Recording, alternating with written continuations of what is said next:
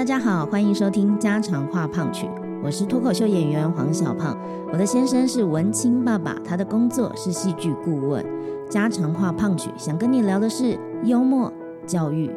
人生，或者是我们自己的故事。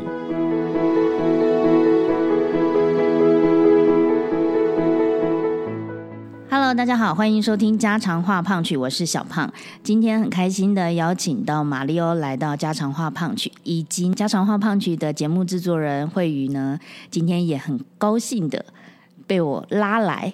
一起来聊天。啊，因为上一次我被他访问的时候，访问到毛骨悚然，访问到腿软无力，所以这一集换我出招，我很期待，大家一起听吧。嗯，首先先跟大家介绍一下马里欧好了。以下呢就不让马里欧知道我要怎么介绍他，因为他也是这样整我的。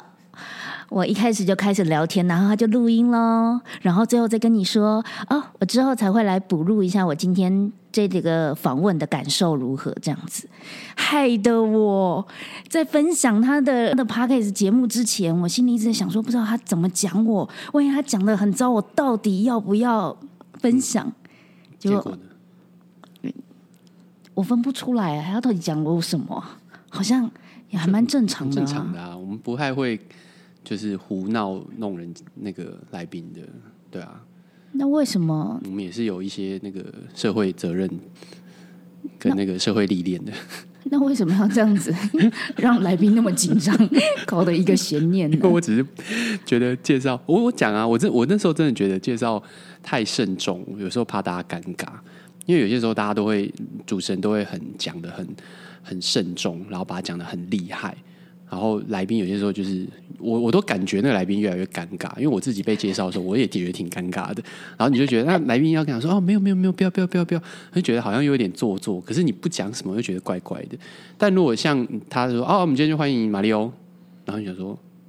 呃嗨，你就觉得有点不太爽这样。对，所以后来大家不要听到比较好。好哦，我也借此来学到了这一招。好，今天的配置呢，为了马里欧呢，我们也是点开了红酒这样子的一个配置。谢谢。平常因为我都跟我先生录音，所以所以快速解决就好。哎，你们要知道，就是老夫老妻了，通常就是有就好了，想那么多干嘛？但是呢，认识新的人总是会比较 g 白一点，什么事情都有做主，包括呢。明明就录音，我还换衣服；明明就录音，我还化了妆。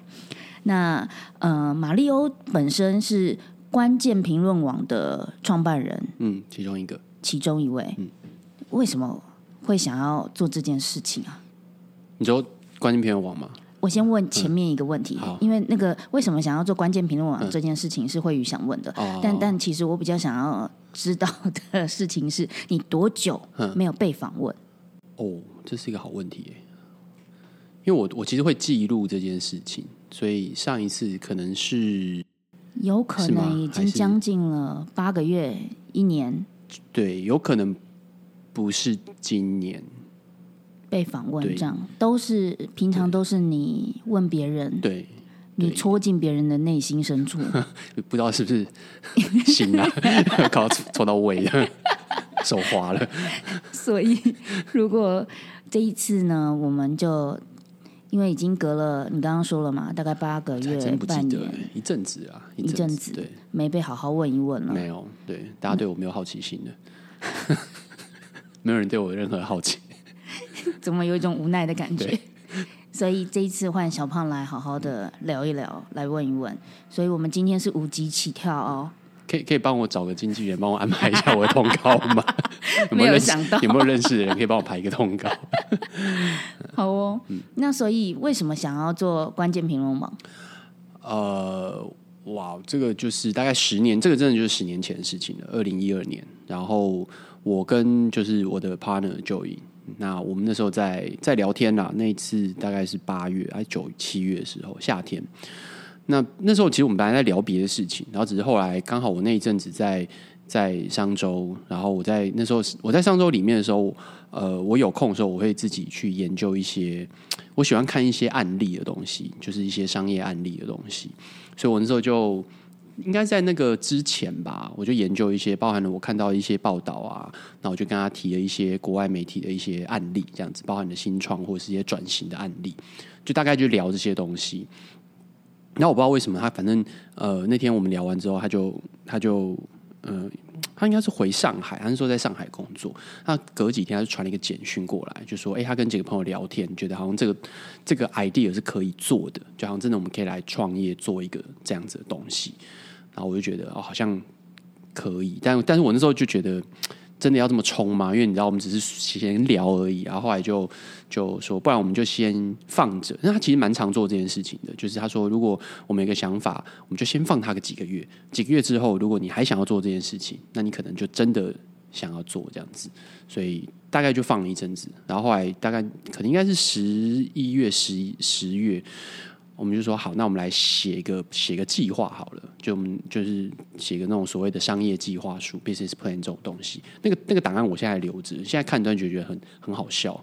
就大概所有创业者写的第一份 business plan，跟你真的做做出来，最后你还活着做下来的事情，大概都可能有很大的差别。这样子，对，大概这样，那就开始开始规划这样。对啊，我就想问，所以一开始的 idea 的是什么？其实 idea 真的就是做媒体创业，然后我们那时候还真的是想说。呃，其实应该说，我们那时候都理解到台湾媒体不缺乏，但是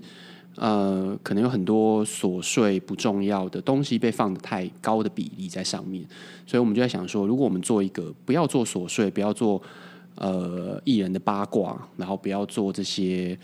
呃，就是比如说可能行车记录器这样子的东西，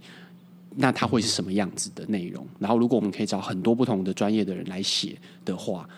呃，可不可以做到一个有趣的媒体？那我们如果如果你回到那时候看的话，二零一二年其实那个时候会在媒体上写东西的人，其实都是呃所谓的评论员，就是他真的就是他常写评论，或者他就是专栏。然后写专栏的人可能都是很有名的一些各领域的大头。那可是其实很多人他可能在各领域是有有他的专业在，但他其实不太会写，或者他不常写，或者是说他可能只会写这个领域的东西，但他不会天天写。所以，我们后来就发现这件事情。那如果说我们可以把这群人就找到，不知道我那时候也不知道有多少人可以写或愿意写，然后通通拉进来的话，那或许他会跟别的媒体很不一样。然后再加上我刚刚讲的，如果我们把那些比较我们觉得琐碎不重要的东西，呃，不要去管它，就是专注在一些比较。呃，大的事件，它可能会对于你未来的生活，或者是政治，或者是什么世界观那种东西有有影响的，那我们把它放进来会怎么样？大概就是这种很呃，然后就是很高大上的想法这样子，然后就觉得哦，好像很酷样子，对，大概就这样子。一开始本来就是理念先行啦，那但是我蛮好奇的，就是那一个不知道这椅子为什么有种像电椅的感觉。说不定是我温暖的语调让你觉得 这个椅背就是好像感觉放下去，然后手铐就会靠起来这种 那种椅子。我觉得我还有特别的好，还有帮你准备扶手，对，还让你可以抓 扶手，把去爬就扣起来了。想象力很丰富啊！好，继续继续继续。我们呃，其实我会蛮好奇的一个事情是在创业的时候，因为毕竟。也创业失败过嘛？我是说我，所以有有什么样的契机让你觉得哦，这就对了？我真的在做一件我很想做的事。嗯，有没有哪一个评论出现了，引起了什么样子的？呃，就是大家的回响很好，或者是你们办了什么活动等等之类，让你觉得 OK OK OK。呃，过程中蛮多，但如果说回到很早期的话，其实我觉得跟三一八是蛮大的关联性的。你你你，我们现在回头看有几个时间点，其实是很重要的。那在呃有一个 TED TED 的演讲里面，其实有一个。呃，人他有讲说，他们就是分析创业成功有几个要素，比如说大家想象到，比如说钱哦，钱很重要，团队、idea，然后时机，还有可能执行力之类的，总共五个。那后来他们分析，其实他们觉得说，时机好像占很重要的一个部分。但是大家也都知道，时机不是说你想要就有的，它其实有点真的。你说你最后回头看说，哎，对我的时机很刚好，可是实际上你那时候在做的时候，你可能根本没有注意到这件事情。那你现在回头看的话，我们那时候大概有几个时机点，其中一个时机点是呃 Facebook 红利的最末端。就就是你现在，我们现在二零二二年嘛，就没有人会跟你讲说 Facebook 还有所谓的流量红利这件事情，包含的 IG 大概也都没有了哦。然后，所以大家现在突然都在开始做 Podcast，然后 那但是实际上，呃，二零一三年的那时候是六月嘛，那个时候大概是 Facebook 红利的，真的就是最尾端，大概还有个一两年的时间是可以在上面有热潮，就是有一些很呃所谓的病毒式的扩散，就你今天丢一。个文章，然后热了，然后就真的就扩散开来，然后包含那时候其实直播也还没有兴起，所以直播红利那时候其实还还是有的，还那因为那还没有开始啊。那时候那个呃现在很有名的呃游戏直播叫 Twitch 嘛，那 Twitch 那时候其实还叫 Justin Justin TV，它的前身叫 Justin TV。那那时候三一八开始的那一天，就是太阳花学院开始的那一天，他们冲进去立法院，不是有一个人拿着那个蓝白拖夹了一台 iPad 就做直播吗？他那时候。用的平台就是 Justin TV，所以 Twitch 的前身其实是某种程度上参与了太阳花学运这 这件事情。那所以你现在回头看，就是这几个时机点是让关键评论网可以有机会起来的一些元元素。我们我们那时候期待像我刚刚讲的，呃，找重要的内容、重要新闻、重要资讯，同时用呃年轻人能够接触到方式扩散出去。但是后面这一块不是我们能够控制的，我们刚好赶上了一个红利，就是 Facebook 末端跟直播这件事情。所以你问我说什么东西让我们发现说好像它真的有影响力？其实的确在三一八那个时候是有一个突然这种感觉，像呃二零一三年呃八月一号网站上线，其实我们在大概两三个月，我们在第三个月的时候流量就达到第一个一百万。就一百万的 MUV，就一百万的读者有看过我们的网站的。那个时候其实的确就是靠了一些粉丝页的宣传，我们自己的也有，还有其他比较大的粉丝页有分享一些我们的文章，就这样上去了。那到了隔年的三一八的时候，那我们同事那时候也都是年轻人啊，他们现在也很年轻，然后跟我比起来，但那时候就真的就是二十出头。然后所以那时候晚上九点多啊，我那时候在家，就我就突然发现，就是我们在我们那时候还用 Line 群的时候，就我们同事说，哎，我们现在在。立法院里面，我说为什么在立法院里面？我说我们本来只是出来看个演唱会，然后不知道为什么就进跟着进去了。那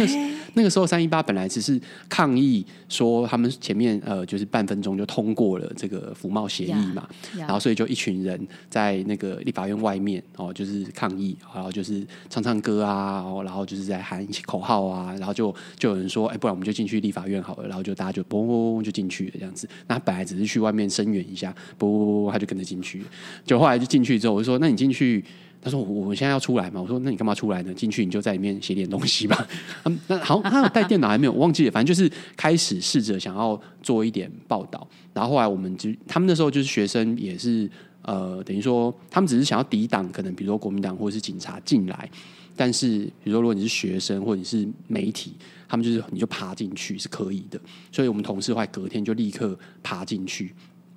然后那个时候。呃，还很好玩，就是一进去的时候，那时候还没有什么四 G 网络，更没有讲五 G，而是那个是九年前的事情。那时候呃是三 G，然后那时候因为太多人在里面了，所以大家三 G 都塞车，然后也没有 WiFi 可以用，因为立法院被你占领了，然后立法院还要开 WiFi 给你用嘛？哎，请问一下需要 WiFi 密码吗？这边索取这样子哦，然后所以里面其实网络讯号是很弱的。嗯，OK，然后那个时候还有一个东西叫 Y Max，然后可能年轻一点的听众应该不知道这是什么东西。那我呢，我是科技媒体出身，所以我知道那是 Y Max 的最后一波。那时候 Y Max 是要拿来跟四 G 网络竞争的一个新的呃协定。那台湾其实是有 Y Max，其实有有这样厂商。然后那时候 Y Max 厂商已经呃快要收了，然后但是他们还在营运当中，他们就有推出一些优惠方案，比如说它可以让你免费试用一个月不用钱，所以我们就立马去办了一个 Y Max。的的一个那个随身的那种无线基地台，然后他他就是一个月都不用钱，这样我们就立刻去搬那东西，然后是吃到饱的，然后就看，然后比三区快一点，然后我们就还搬了东西带进去给他们直播，然后前面那个在直播的另外一个比较也比较小的媒体就说哇，可以借一下嘛这样，所以我们就在里面做直播，然后开始写一些这样的东西，而且后来很快我们就收到一堆的投诉，就是一堆当时年轻人他们想要呃。讨论服贸这件事情，然后当然你呃可能八成或七成都是反对服贸的，就站在学生这一边的，那可能还是有别的意见，然后这些东西全部通通都涌到。呃，关键片网的投稿信箱里面来，就一天我们真的就是收到可能好几十几封，然后我们就开始一直等，一直等，一直等，一直等，一直等。那当然后来它可能比较类似的东西，我们就不会再等了。但一开始初期有很多写的非常好的东西，那那他们其实是没有在传统媒体或者说那时候大大报纸上面会收到这样子的东西，反而是我们这种比较新的或是比较原生的网络媒体开始有这样的东西。所以的确在二零一四年的三月。嗯，就是我们借的这一波的流量是在更成长。那的确有很多新的人有认识到我们。我们那时候也做了一些有趣的直播的活动，当然跟呃传统媒体或者说大媒体他们能够做的东西还是不一样，因为他们可能有更多的资源，然后可以做更好的东西。但我们那时候做了很多有趣的实验，所以那个是一个我觉得蛮蛮有趣的经验。那当然三一八之后，其实我们后来很快做香港，原因就是因为它同一年香港就有。呃，这个这个这个战中事件的发生，然后刚好是八月，所以没多久，三一八结束四月，然后突然呃，香港就开始有战中的的部分，然后我们那时候香港那边就有人也开始写一些东西，然后很快也是一样就扩散开来了，所以那个是嗯，我觉得就是社群媒体最后的一个红利，然后我们就赶上这个红利，然后把这些东西全部扩散出来。听起来小胖已经没什么机会了哦。创业有几个，包括时机是吧？但是我我对于太阳花学运的时候，有一个很深的印象，是我的学生们怎么都跑进去里面了。对，因为呃，我当时有去清大人文社会学系教课，我教他们戏剧，教他们呃怎么样把这些很硬生生的论述型的一些说法，变成是很人性化的，是一个呃认。可以让人感到共鸣的，对。所以当时魏阳啊、黄玉芬啊这些人，其实都是我教过的学生，就是我的编剧。哎，你怎么在里面？哎哎哎，我的排助排助，你别进去啊！就是概念是这个样子。然后我一边在摄影机前面呢，就是身为一个没有什么享受到数据、什么呃这些红利的人，就只能在旁边就是。呐喊着孩子们，你们要好好的回来啊！的一个妈妈，我一直都是这样的角色。我会觉得在创业的时候啊，因为你要每天都很有动力去完成一些事情，可是动力的来源一定是跟初衷有相关的，就是你为什么会有这个 idea，你为什么会想要做这些事情？所以，其实当时你有没有对于什么东西感到？嗯，不耐烦。对于什么，就是当时的社会氛围、当时的文化，让你感觉到什么东西，让让你想要做这个创业的这个初衷是？嗯，你你知道，在媒体里面，大概二我我在上周是二零，我是二零一零年，二零二一一一年去上周。然后我离开的时候是一三年，在两年半的时间。然后在那个时间、那个阶段时候，其实是蛮多人在抱怨媒体的。但我不知道，那可能台湾媒体被抱怨，这是持之持之以来的事情。但是我我总觉得那个时候，可能我听到更多吧。那呃，或者我看到更多。但我们要我我自己是一个。嗯，我不知道，我没有什么好抱怨的，因为我我人在这个产业里面，那我人在外面。如果我今天呃，比如说我做科技，或是我做其他的产业，我就跟着大家一起骂就好了，这样子。但是我自己人在里面，我还跟着一起骂，就很怪。所以我那时候就觉得说，哎，如果大家好像真的很不满，那我们是不是来做点什么事情？可以让这个，但然后因为我在我是前一份工作在商业周刊，他其实并不管，他不会做这些事情的。商业周刊是，他真的不会去做那种什么行车记录器或比较琐碎的东西，因为他是一个杂志出身的，他只会做呃重要的财经或者是社会议题。那所以我那时候没有那么强烈的感觉。那我当然知道，我们做的呃杂志，它本身在转换数位转型这一块，在那个时候其实是比较缺乏，就是那时候它其实还是杂志为。本体跟现在，我是我是第一个被找进去的数位编辑，就是纯做网络的编辑，所以我那时候比较关注的是数位转型这一块。那只是我后来有看到很多人在讨论媒体的可能对台湾媒体的不满啊，等等等等，我才开始更关注这些事情。所以我的媒体对于这种媒体不满，或者好像是媒体呃大家觉得不呃堕落或者什么那种那种感受是很后面慢慢慢慢开始。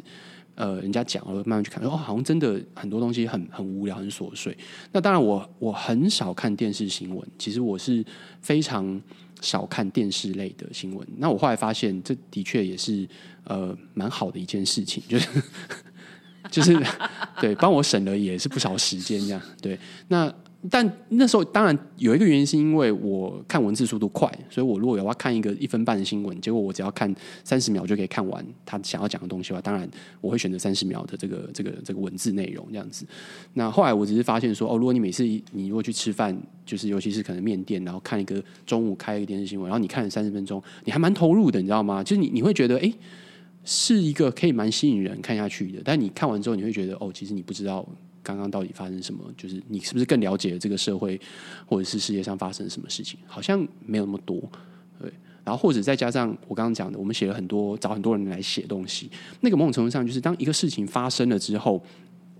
你要怎么去解读它？怎么去解释这件事情？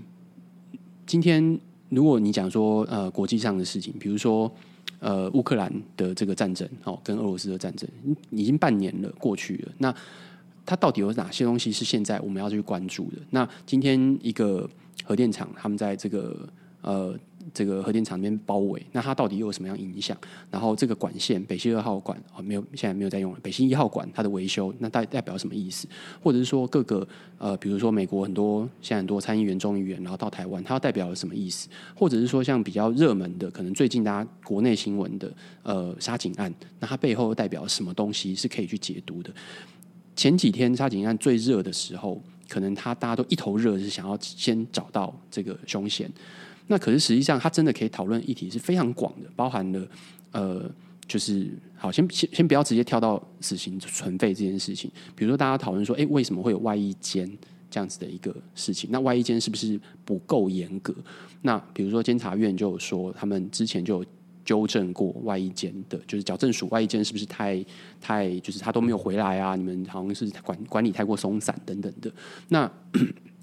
但我们要知道，就是呃，外衣间它的它的目的性本来就是尽可能的跟一般的民间社会是有关联的，连在一起的。它它的目的性本来就在这边。那所以你不可能把它弄成一个很强制管理的情况去去。经营外衣间这样子的一个一个矫正行为，这样子，所以它很多可以讨论的这这个东西。那我就觉得，呃，如果今天我们在讨论一个这个整个案件的延续的话，会有很多可以不同的脉络去讲这件事情。但这个可能是呃，你单看一则新闻可能看不出来的，你可能要很多东西脉络去把它慢慢慢慢补强。所以你可以透过一则新闻，可以更理解这个社会。那这个是我们想要做的事情。那包含了你如果这是现在嘛，二零二二年，那你回到二零一三年的时候，其实我们就会看很多当时的国际新闻，比如说那时呃，比如说国内也有，比如说那时候很重要就是呃大埔的案件这样子，那它代表的背后又是什么？然后或者是像呃那个台南铁路啊迁移这件事情，它又代表什么？它不是单一的那一天发生的事情，它背后有很复杂的一个过程，而且它甚至没有绝对的对错，所以你就我们希望有更多的意见可以在这一个。网站上面来能够出现，然后让更多的人可以针对一个事件，然后看很多很多不同的的方向的评论，然后才能够慢慢建构你自己的想法，而不是说你单纯的选你觉得你想要看的东西，然后觉得哎他讲的很有道理，然后他让你觉得哦义愤填膺，然后就就就就这样子结束了，没了。像包含杀警案的时候，哦，大家那时候一开始在找另外一个嫌犯，那嫌犯就莫名其妙他。他睡觉醒来，发现全部人都在通缉他。实际上他是通缉犯没有错，但是没有他没有干这件事情，然后身上被被通缉，然后跑去自首。哇，这件事情也是蛮蛮蛮有趣的，你知道？你就想一想，这件事情也是蛮有趣的。大家这样逼了一个通缉犯去自首，然后但原因是因为他没有做这件事情。对，所以嗯，很多就是这种东西层出不穷。那但我觉得好是好在说，我我也不会悲观到说，好像做了九年了，还是有很多。呃，不好的东西它在出现，或者说不好的报道方式在出现。但我觉得每一次出现的时候，会有人发现，这样就够了。他不会到说哦，一种很不好的报道方式，或者是很很糟糕的一种处理方式出现了，然后大家就让他过了，然后大家就习以为常，觉得他就过了。呃，但我觉得现在情况是，哎，大家不会让他过，大家觉得哎，这个有问题，就哎，你怎么会这个这个呃，有一个今天在追一个犯人，结果。另外一个不是嫌疑犯的人，他突然被爆出来说他是嫌疑犯，然后大家去肉搜他这样子，而且还有呃，就是他的他的所谓的他的朋友或者他的老师们跳出来讲说，哦，这个人从小的确就是有一些问题啊，什么什么的。好，那大家就发现哦，这其实有点问题。所以我觉得整体的呃读者、观众、民众对于事件的看法、想法是更多元的。就这九年这样下来，对，所以我是觉得。我觉得他还是有很多改善的空间，但他其实一直都在进步那样子。我本来以为会听到马里欧在可能会说出来他对于媒体的不爽，导致于他会想要创这个业。嗯，结果后来听到的脉络是哦，没有看到这个是一个时机点可以创业。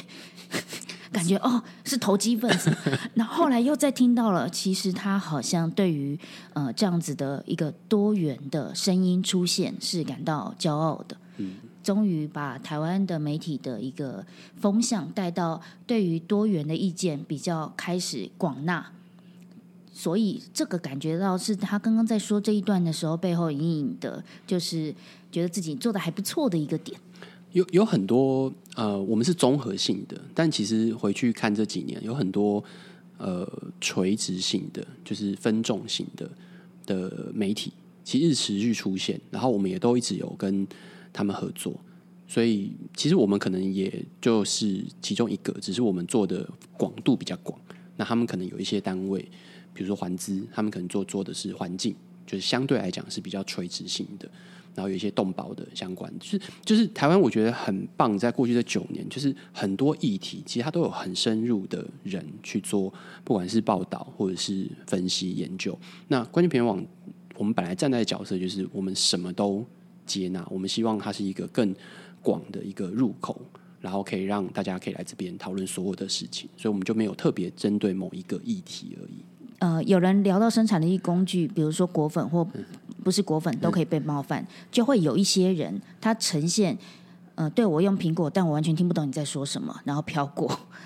就是会有一些人他对于这个东西是无感的，嗯，所以你对什么东西天生有感觉，是一个很好的去从事的，可是你原本的职业，呃，你原本的学校是，嗯，清大。嗯清大计量财务金融学系，那是什么？呃，我不太确定，我们现在可不可以还记不记得这件事情？但反正总之，它是它是金融偏金融的一个系，然后但是它是透过呃大量的统计跟数学模型去做财务模型的推导。然后，所以我们要看到你的嘴角已经揪起来了。所以我们那时候除要学的几个东西，除了基本的经济、财务、统计之外，我们还要学城市设计。对，投资股票。呃，那个时候主流是，但其实那个时候我们已经在做衍生性金融商品了，就是做像所谓期货啊、选择权啊这种高风险啊、杠杆啊、高报酬，然后你一亏一亏很惨的这种东西，这样子，嗯，千万不要做，真的，嗯。那听起来比较赚钱。呃，对，实际上是那时候我刚入行的时候，我第一份我的工作一直都是做媒体嘛。那我的我刚入行的第一份工作是一个科技媒体，所以我我才会比较偏科技那一块。然后我我面试的总编那时候因为公司不那时候不大，所以反正总编有面试我，韩寿就看着我的履历，然后看一看，他就拿着一张一张纸啊，嗯，白纸。然后在我面前这样子，然后对着我这样画了一个 L，你看起来像是 A 楼的形这样子。是，然后他就画了一条线，从下面上画一条线上来。他说画两条线啊，一条是这个比较平缓的，一条是这样比较快速的往上的这样子。是，他说这个你哦，念这个系哦，你的同学哦，未来的薪水是这样子哦，比较快速的一个弧线往上。你如果做媒体哦，就是这样讲，比较平缓，薪水还是会调啦，但是就是比较平缓的往上。好实际哦，直接写表格给你看呢。直接划线给你看。他说：“你确定你要来吗？” 但他没有想到你平缓的上去，有一天往上飙。对，那不不知道嘛，这是他讲的，当然是讲大众嘛，就平均来讲是这个样子，媒体的平均是这个样子。然后你要知道，那时候我们就是一个刚退伍的热血青年。我当然要，我们当然就是要一个，对不对？这是一个多么有趣的工作。然后，但那时候我我的目的不是要做媒体，我我必须要讲，我在很多地方讲过，我的我的梦想并不是我想要从事媒体业，我的梦想是我想要做网络。因为我从大学的时候被网络这样子的东西深深吸引，就网络的特性，网络可以快速的传播，它可以以小博大，它可以让呃一个可能很小的事情，然后很快速的被很多人知道。然后你今天一个公司可能只是一个几个人弄的小公司，但是你开发了一个很棒的产品，就全世界人都知道。就是我我我喜欢的是这种很很，你知道年轻的时候你就会很喜欢这种好像。你你可以对抗全世界，然后你可以一个人就可以做到很大那种很酷的那种事情。你可以想象，如果年轻的朋友，你可以想象，对，来句 好，或者是 TikTok，对。但是 TikTok 可能又不太像。Anyway，反正我那时候真的就是就是这样想，我想要做网络。那我那时候找了很多网络公司，那其中我那时候我比较确定，我有两个选择，一个就是做电商。现在就是大家都知道，就是电商嘛。那时候还还没有那么多。然后另外就是做媒体。然后我选择了来媒体，就这样。如果那时候选电商，或许我现在真的就还是持续在做电商，也有可能。但还是跟财经没有关的。那在那个时候的同学会有没有让你很辛苦？那个时候嘛？你不要去就好了。那现在去同学会有没有很开心？现在你你知道同学会就是这样子，就是你想见的同你想见的同学，你平常就会见的；你不想见的同学，那你何必去见他们呢？You？got a point，所以我就只要找我喜欢的同学一起聊天就好了。对，哦，不，那其他那个同学哦，我最近没有去同学会，是因为我那天真的有事，都挖了坑呢，都跳了，就不用再澄清这一回事了。你知道，嗯，我我觉得我的倒还好，你知道我的 partner 他他的故事比较有趣，因为他的嗯，他念台大外文，然后。后来他是念哈佛商学院，那当然大家知道哈佛商学院是一个很好的、很好的学校，很有钱的学校。然后里面当然都是出非常厉害的人，能够进去都很不容易。这个这个大家都知道。所以同样的，里面的竞争很激烈，然后出来的人每一个人都想说，我要去管顾公司，然后我要去华尔街，然后我要去什么气管顾问，然后大的什么公司，然后进那时候可能一毕业我就要拿百万年薪美金哦，然后讲那种很夸张。然后所以你刚毕业的时候那个。你如果说你今天去做一个什么 NGO 或者 NPO，你可能压力还真的会很大。所以他们里面的确有一群人，就是说，你就是前五年，就是他们会五年一次那种大的同学会，学校把他们找回去的。然后他说，你可能就是前两次都不要去，是真的，就是五年、十年都不要去这样子。毕业之后，第一次跟第二次都不要去，然后第三次之后。某种程度上来讲，你也比较成熟了，你不会被这些外在的这些东西给影响到了。因为你如果第一次五年去的时候，真的，如果你那时候去，的确真的大家都在比谁的抬头比较大，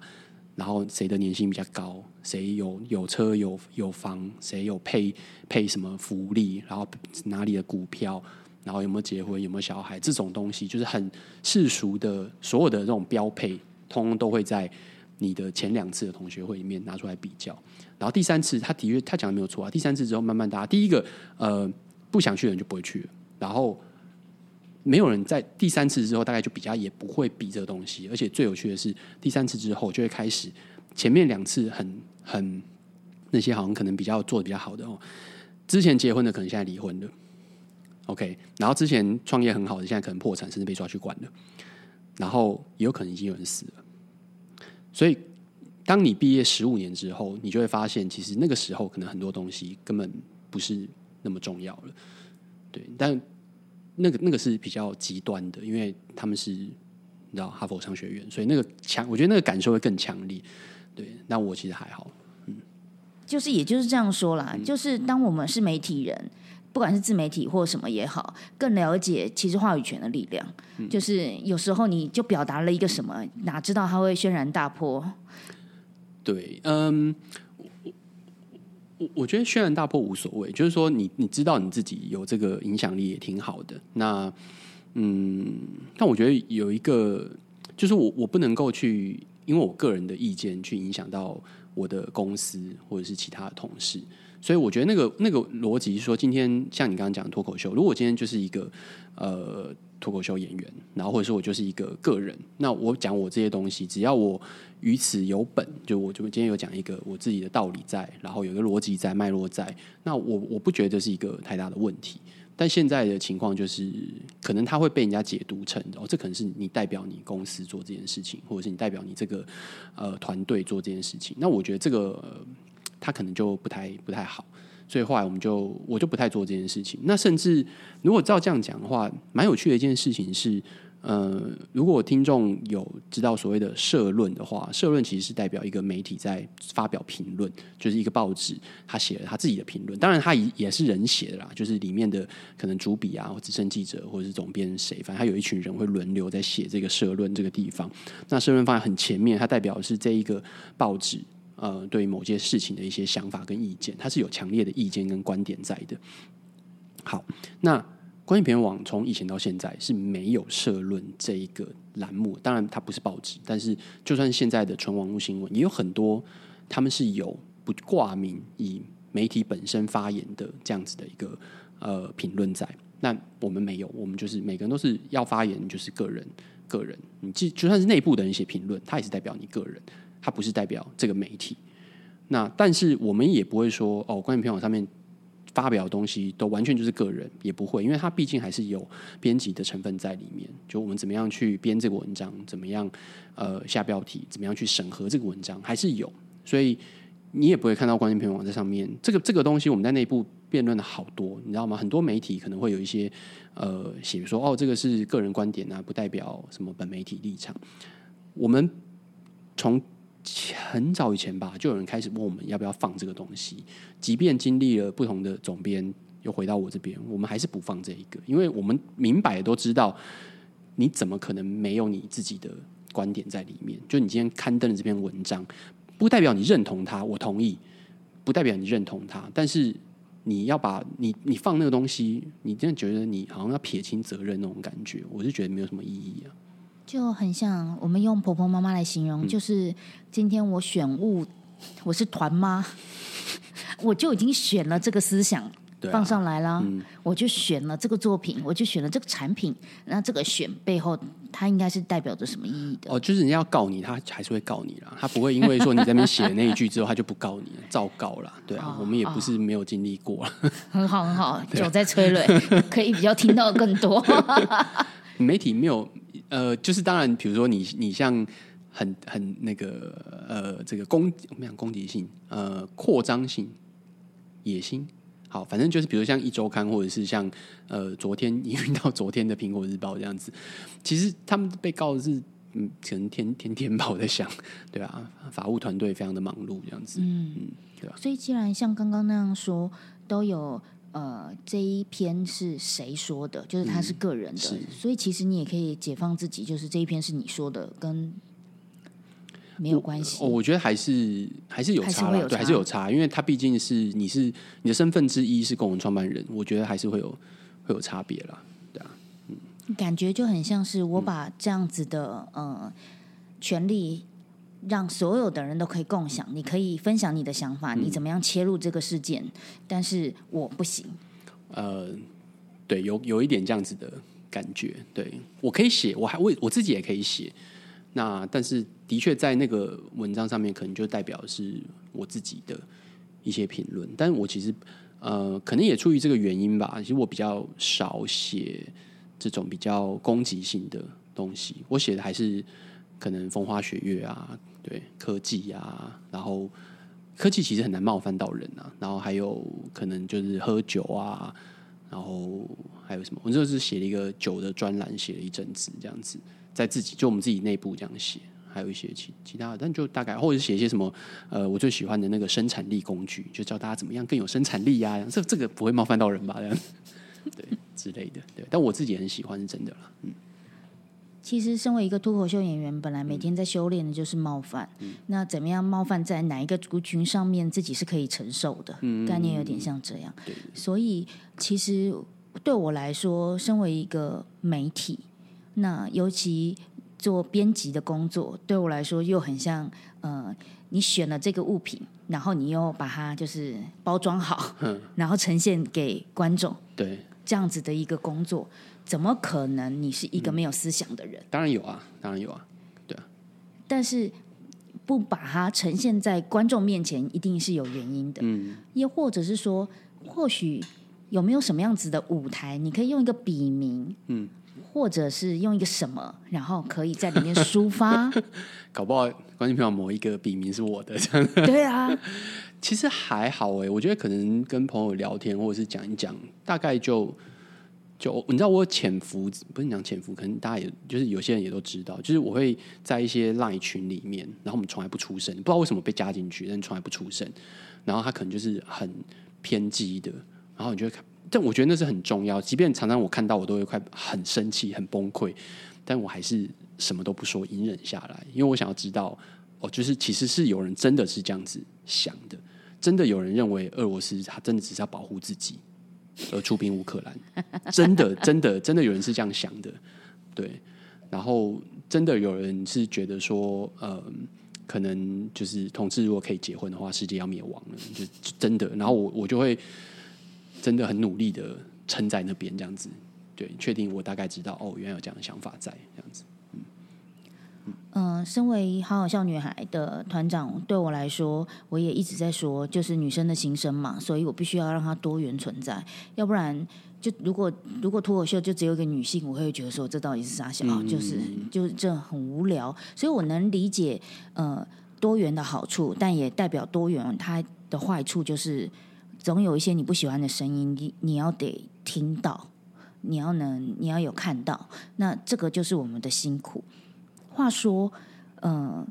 刚刚我以为啦，我会觉得每一个人在从事自己的梦想的时候，他其实背后需要有一个动力来源。嗯，那个动力来源让你可以持续不断的知道你为什么要做这件事，然后你每天就是起来很有动力的去做那些事情。所以我我以为，呃。马里欧是对于媒体的不满导致他去做这件事，可是我可以感觉到，好像是对于呃大家不能够站在一个深度的去讨论，不能够站在一个听别人在讲什么深度的，都是很浅的在那边聊天，感到感到不耐。嗯，应该说，我我觉得他会有很多。你说不满吗？现在回想起来，好像你知道，我们说写一开始写的时候是这样写的，说啊，我们是一群对媒体不满，就是你现在查也可以查得到这样子。但其实认真说，我现在也没有什么好不满的。不，我我我要讲的是说，其实我们去参加。一些新闻讲，或者说看一些很深入的报道的时候，台湾的媒体同业其实我们是做了很多很棒而且很东很好的东西，从以前到现在其实都有，真的从以前到现在，从就是前大前辈们开始一路做到现在，其实不管是哪一个媒介，广播也好，电视也好，报纸也好，杂志也好，到网络，其实都有做出非常棒的东西，但是只是。只是的确有很多很琐碎、很无聊的东西，也持续在这些呃传播媒介上面出现。就是我觉得报纸好像相对来讲还真的是没有那么多，那反正反而是呃网络可能也因为看报纸越来越少了啦，然后报纸印量 印印的张数也越来越少了，没有那个空间可以让你印这些东西。但是呃，你看网络，你看。呃，电视可能就真的还是有这样子，尤其是网络。以前我们在做网络，我们是网络原生媒体，然后我们觉得网络是没有呃版位限制的。哎，结果没有版位限制的东西，那个噩梦也是很恐怖的。就是因为它，你知道，比如说，我就讲好了，今天如果你是一个电视台，好，然后你今天想要播。你最多也就是你真的想播行车记录器，你最多也就只能播二十四小时，够了吧？你一天没有办法播超过二十四小时的行车记录器，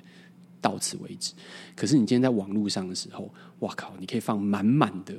如果你真的想的话，你今天的可以九成都是放这些东西，可以无止境的放下去。那所以其实网络也是蛮恐怖的。就是你今天如果真的要这样搞的话，反而是。电视媒体不可能做到这种程度。行车记录器的专呃社团，对，真真的啊，真的啊，我觉得那个是很，我觉得早期一开始大家发现这个东西的时候，我觉得还好，那时候可能只是觉得说，哦，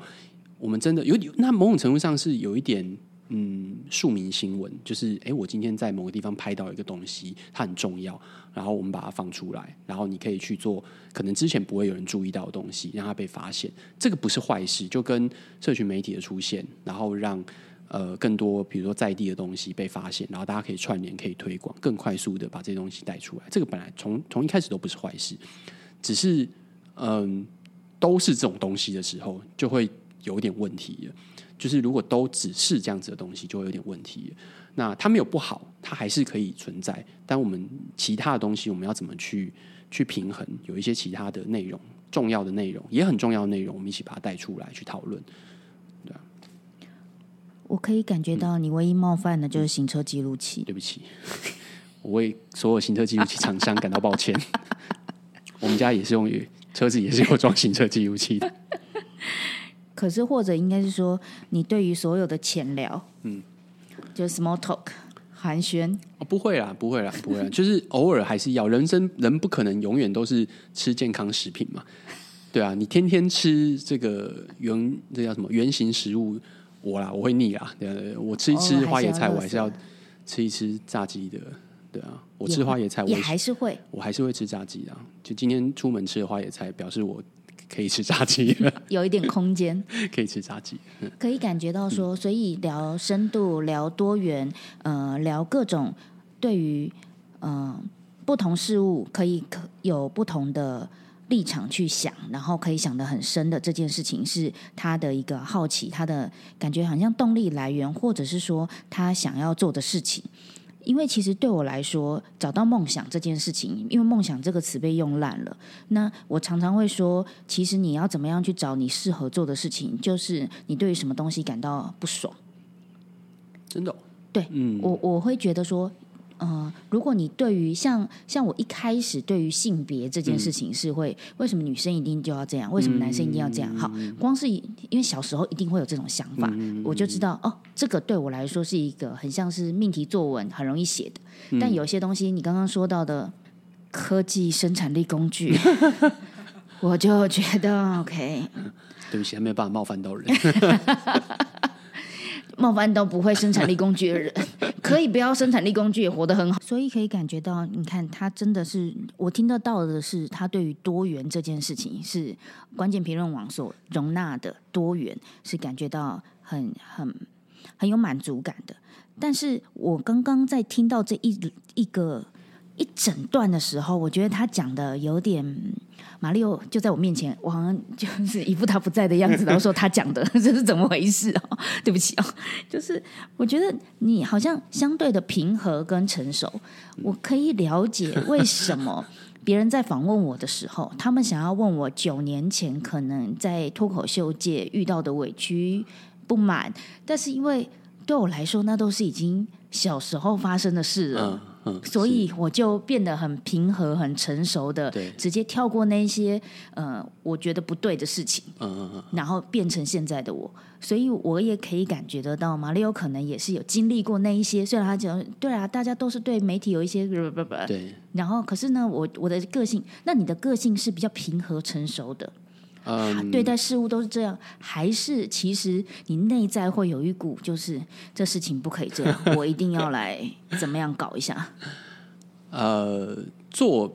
做出来，你才有资格讲嘛。就是你你你，我们现在可以讲这些东西，是因为你有一些有一些成果嘛，对啊，你可以讲，我们我们可以讲一些这种事情，然后可以相对的比较平和的讲这些事情。那但是。嗯，但是在那一天的那个酒吧里，你是讲的很愤慨的吗？没有啊，没有啊。我那时候我我不是说我们那时候其实在讲别的事情，我只是在讲一些其他的。然后刚好我可能就是类似，就是就宇就说：“哎，你最近在干嘛？”然后我们就 update 一下彼此的近况啊。我可能就刚好讲到了媒体的台湾媒体的情况啊，因为他那时候已经大概啊好几年不在台湾，可能有五六年不在台湾了。对，可能就是有回来，但是很快一下子而已，所以我就稍微跟他讲一下，就是台湾那时候的情况是什么，就就大概这样子啊。所以也我我我觉得那时候可能也没有什么愤慨，我我我不会是那种那么呃当下，而且现在可能更不会，就是很愤慨或很激动的的事情这样子。对，其实我觉得多元的人最后都会变成这样子，就接纳多元这件事情，就不会一直把自己放在是非对错。的某一个极端，那不会把自己放在某一种极端，通常就会越走越好像菩萨一样。但你走那个你知道我我刚刚在你让问的问题之前，我其实就想到，嗯，你知道现在这几年可能就是会有一些所谓的资深媒体人，然后可能就在很多电视上面，主要可能在电视上为主。那他们在讲的时候，你会想说，哎，他以前好像不会这么偏激，对，就现在他们真的是很很很容易偏偏激，然后而且他对于他自己讲的话是深信不疑的，然后我就想说。可是之前以前在媒体的，如果你是一个长期在媒体，尤其是新闻媒体训练的人，你大概不太可能强烈的表达出这些想法。那我想说，我之前真的压抑很深呢，你知道吗？就是我后来的感觉就是，这些人应该，我后来想说，会不会如果二十年后，我我离开了这间公司，这间公司很着装，不需要我的时候，哇，大家发现说，哦，原来马里奥是一个这么如此偏激的人，那 终于把包袱通卸下来之后，有可能有可能会是这个样子。但我个人觉得比较多是节目效果，嗯，因为呃，其实，在效果嘛，可是他们的镜头前面，我们需要很激动，是是是，好，呃，我这样讲好了，有可能镜头前面是这样子，可是，在镜头外，比如说他自己的的粉丝页上面，或者是飞船，他不需要，他不需要这么这么张张扬嘛，对啊，那可是他写的方式，或者是他他讲的东西，其实还是一样的。他的想法其实是真的是很，你就觉得哎，好像跟以前其实差蛮多的，或者说其实可能他也没有差很多，只是他以前不能讲而已。对，就是只是他现在哎没有这个这个媒体的束缚，没有公司的束缚，所以他可以自己好好的做，终于可以做自己。我觉得这样也不错啦，对他来讲，对他们来讲也不错啦。就是终于人到了这个时候可以做自己，是一件蛮幸福的事情了。嗯，那你的做自己呢？嗯没有啊，就还是 平和跟中立的。我现在是一个非常自己的状态。对啊，但呃，其实。小胖在教就是观点进阶班的时候，会跟大家分享观点跟事实在台湾人的影响有多大。比如说，我们通常台湾人都很喜欢讲事实，就是要讲对的事，不会被辩驳的事，不会冒犯别人的事，比较有安全感。但是，其实西方的脱口秀文化长大的所有人，其实就是这是我的我的想法，我的 opinion。所以，他们比较能发展脱口秀这样子的一个呃概念。那他们通常因为需要话语权嘛，权力一拿到就要张扬这个话语权，然后他就会更更有个人魅力。对，我在想是，所以马里欧这么慵懒的刘轩，会不会只是没有想要抓那些个人魅力的？嗯，抓那些，就是你也知道可以怎么才冒犯，对，但你不想。我我在想，嗯。以现阶段来讲，可能真的是有包袱在，就是公司的包袱是挺大的，尤其是现在的这个公司越来越大，包袱越来越越来越大。那所以，对，就是你刚刚说二十年后你做自己就开始就很恐怖这样。我就想，我真的我是真的觉得，会不会他们真的之前被压抑太久了，然后现在没有这个束缚之后，然后可以，而且那个通告费也是。领的蛮开心的，我觉得，对啊，你看，你如果持续可以上去讲的话，每一次只要有事情都可以讲的话，我就觉得蛮好像也是 OK 啊，可以养活自己的，挺好的，对啊，市场也上也需要，所以概念比较像是现在的包袱，就是有公司要养了，有这么多人要养了，嗯，就是越来越中立，越来越安全，不能够讲太多自己的呃，就是直率的想法，嗯。